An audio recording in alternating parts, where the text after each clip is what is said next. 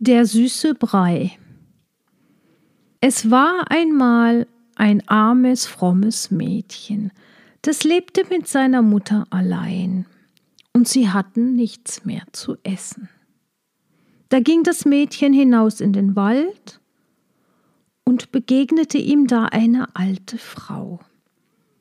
Die wusste seinen Jammer schon und schenkte ihm ein Töpfchen, zu dem sollte es sagen Töpfchen, koche. So kochte es guten, süßen Hirsebrei. Und wenn es sagte Töpfchen, steh, so hörte es wieder auf zu kochen.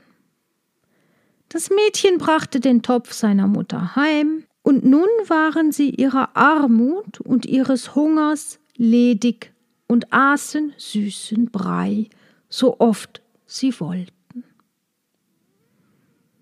Auf eine Zeit war das Mädchen ausgegangen, da sprach die Mutter Töpfchen koche. Da kochte es, und sie ist sich satt.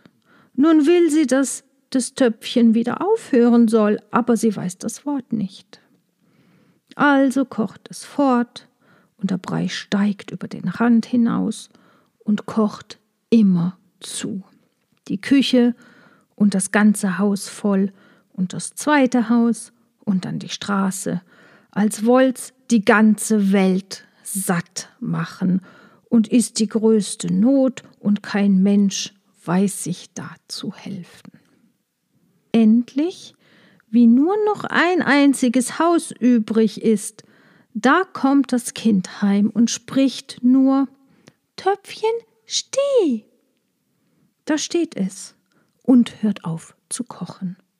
Und wer wieder in die Stadt wollte, der musste sich durchessen.